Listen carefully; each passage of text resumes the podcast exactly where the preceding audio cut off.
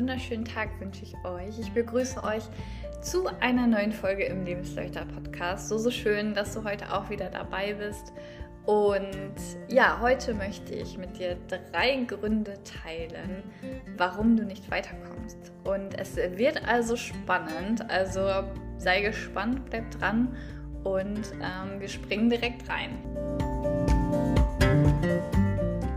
Wie gerade im Intro schon angekündigt, möchte ich heute mit dir über drei Gründe sprechen, warum du vielleicht nicht weiterkommst. Vielleicht hast du gerade das Gefühl, dass du dich irgendwie seit Wochen im selben Zustand befindest. Ähm, die Waage vielleicht stagniert, obwohl du zunehmen möchtest und auch müsstest.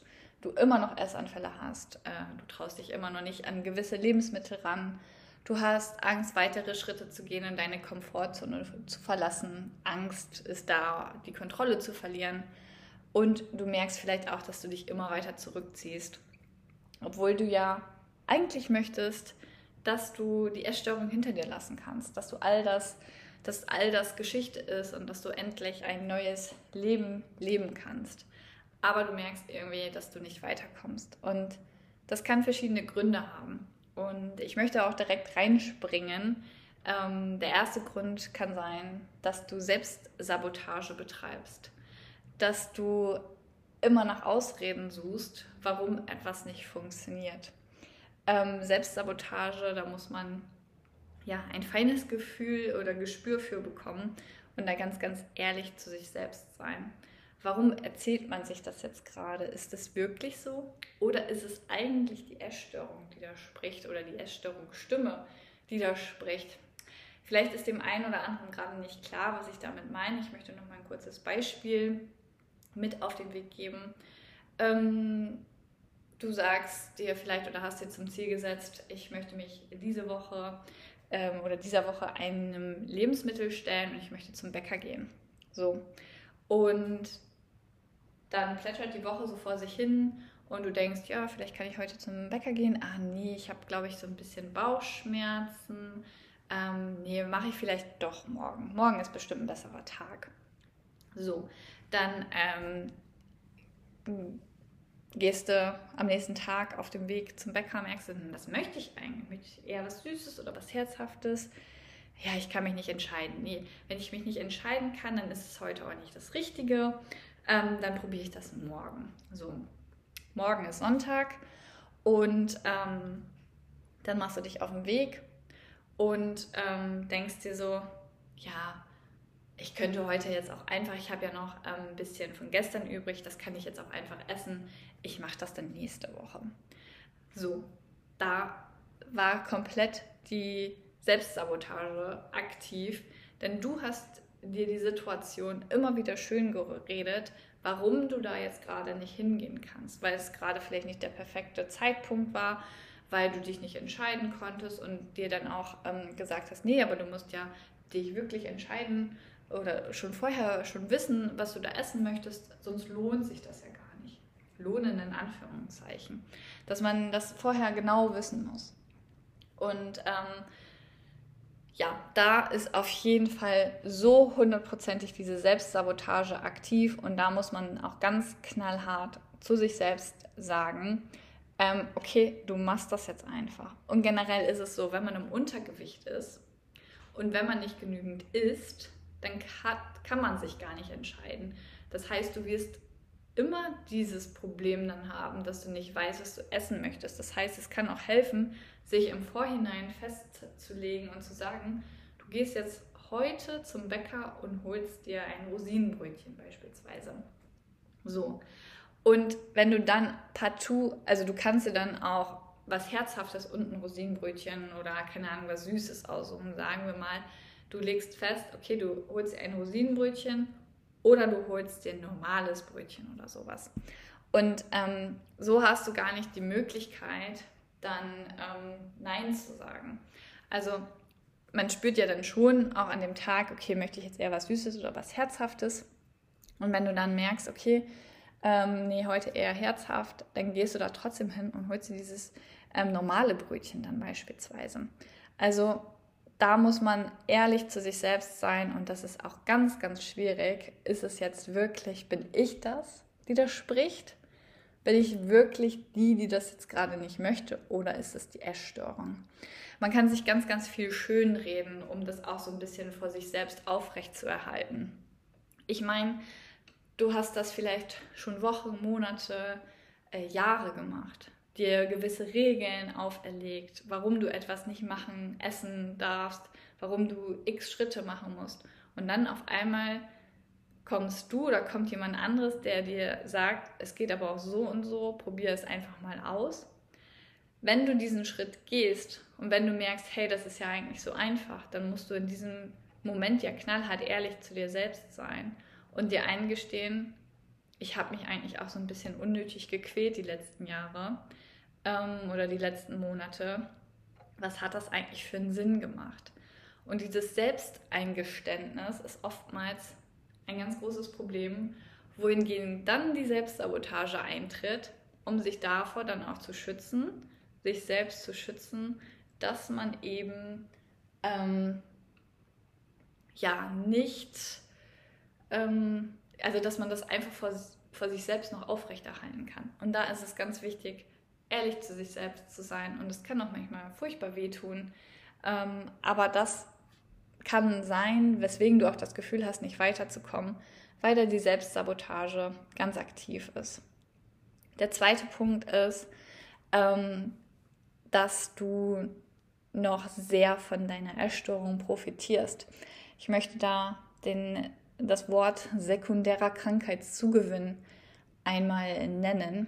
Und zwar hat man gewisse Vorteile, nenne ich es jetzt mal einfach, oder Zugewinne durch die Essstörung eben. Vielleicht, ähm, ja, hast du abgenommen und ähm, hattest überhaupt keine Aufmerksamkeit, Liebe dann hast du abgenommen und hast gemerkt, okay, je dünner du wirst, desto mehr Aufmerksamkeit bekommst du. Die Leute machen sich Sorgen. Du hast das Gefühl, das schweißt deine Eltern vielleicht wieder näher zusammen und alle kümmern sich um dich. Und das ist letztendlich der sekundäre Krankheitszugewinn. Ähm, manchmal klingt es ein bisschen, ja, morbide auch so ein bisschen. Ähm, und aber es ist tatsächlich so. Mein sekundärer Krankheitszugewinn war auch, dass ich äh, mehr Aufmerksamkeit bekommen habe. Und das ist auch genau das, was ich brauchte. Ich brauchte oder ich wollte mehr Liebe, mehr Aufmerksamkeit. Und dafür hat die Essstörung auch so ein bisschen gedient. Die hat mir geholfen, dass ich das bekommen habe. Und vielleicht hast du das Gefühl, nicht weiterzukommen, dich gebremst zu fühlen, weil der sekundäre Krankheitszugewinn noch zu stark ist. Du weißt unterbewusst ganz genau, dass wenn du jetzt weiter zunimmst, dann nimmt die Aufmerksamkeit ab. Die Leute bekommen das Gefühl oder sehen, dass es dir anscheinend wieder besser geht, du hast zugenommen. Ähm, dann ist da nicht mehr diese große Gefahr. Die Leute brauchen sich nicht mehr so viel Sorgen zu machen und nehmen auch wieder allmählich so ein bisschen Abstand. Vielleicht bist du schon in dieses Gefühl reingekommen, hast das schon so ein bisschen gemerkt und das war auch so der Punkt, weswegen du dann nicht weitergekommen bist, weil du einfach gemerkt hast, nee, wenn ich so weitermache, dann verlieren die anderen das Interesse an mir. Das kann ich nicht, ich brauche das ja. Und sich das einzugestehen und sich klar zu machen, was ist eigentlich der sekundäre Krankheitszugewinn meiner Erstörung. Der dritte Punkt, den ich mit dir teilen möchte, ist, du hast Angst, dich ins Chaos zu stürzen du bist gerade nicht mutig. Man muss natürlich seine Angst überwinden, mutig sein, seine Ängste loslassen. Je mehr du in deiner Angst bleibst und keinen Mut aufbringst, ähm, ja, desto größer wird auch die Angst. Man hat immer das Gefühl, ähm, das wird irgendwann weniger, das passiert schon irgendwann. Vielleicht hat man auch die Hoffnung, dass es jemand anderes für einen übernimmt. Aber ich muss dir leider sagen, das passiert nicht. Du musst selbst deine Kraft mobilisieren, deinen Mut aufbringen und deine Ängste überweisen. Und das überweisen, Ängste überweisen, Mann, Janina. Und deine Ängste ähm, überwinden. Du musst dich quasi ins Chaos stürzen. Und ich weiß, niemand möchte Chaos haben.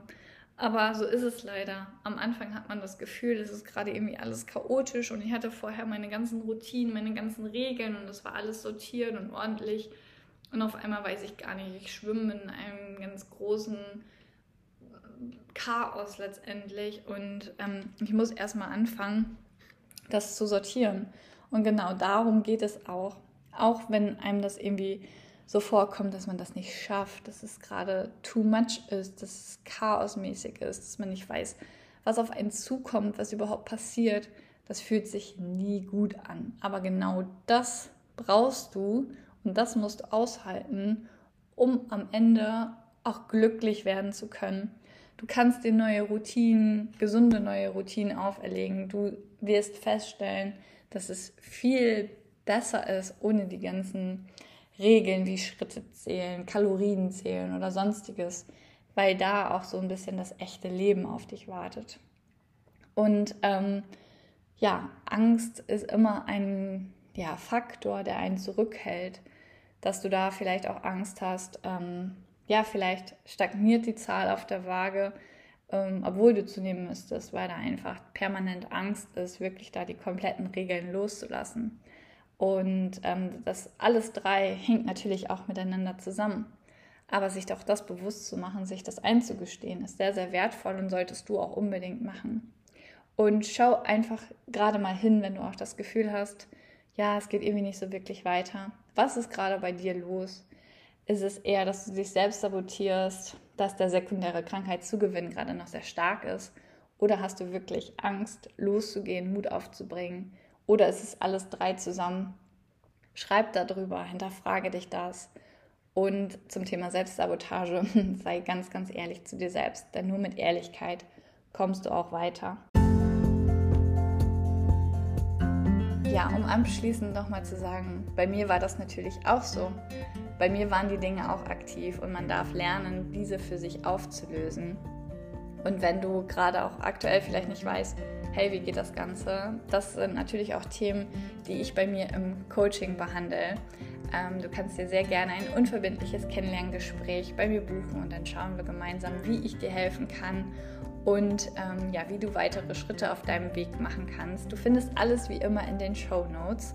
Und ja, hoffe, dass du einiges wie, wie immer für dich mitnehmen konntest und freue mich, dich auch wieder in der nächsten Woche begrüßen zu dürfen.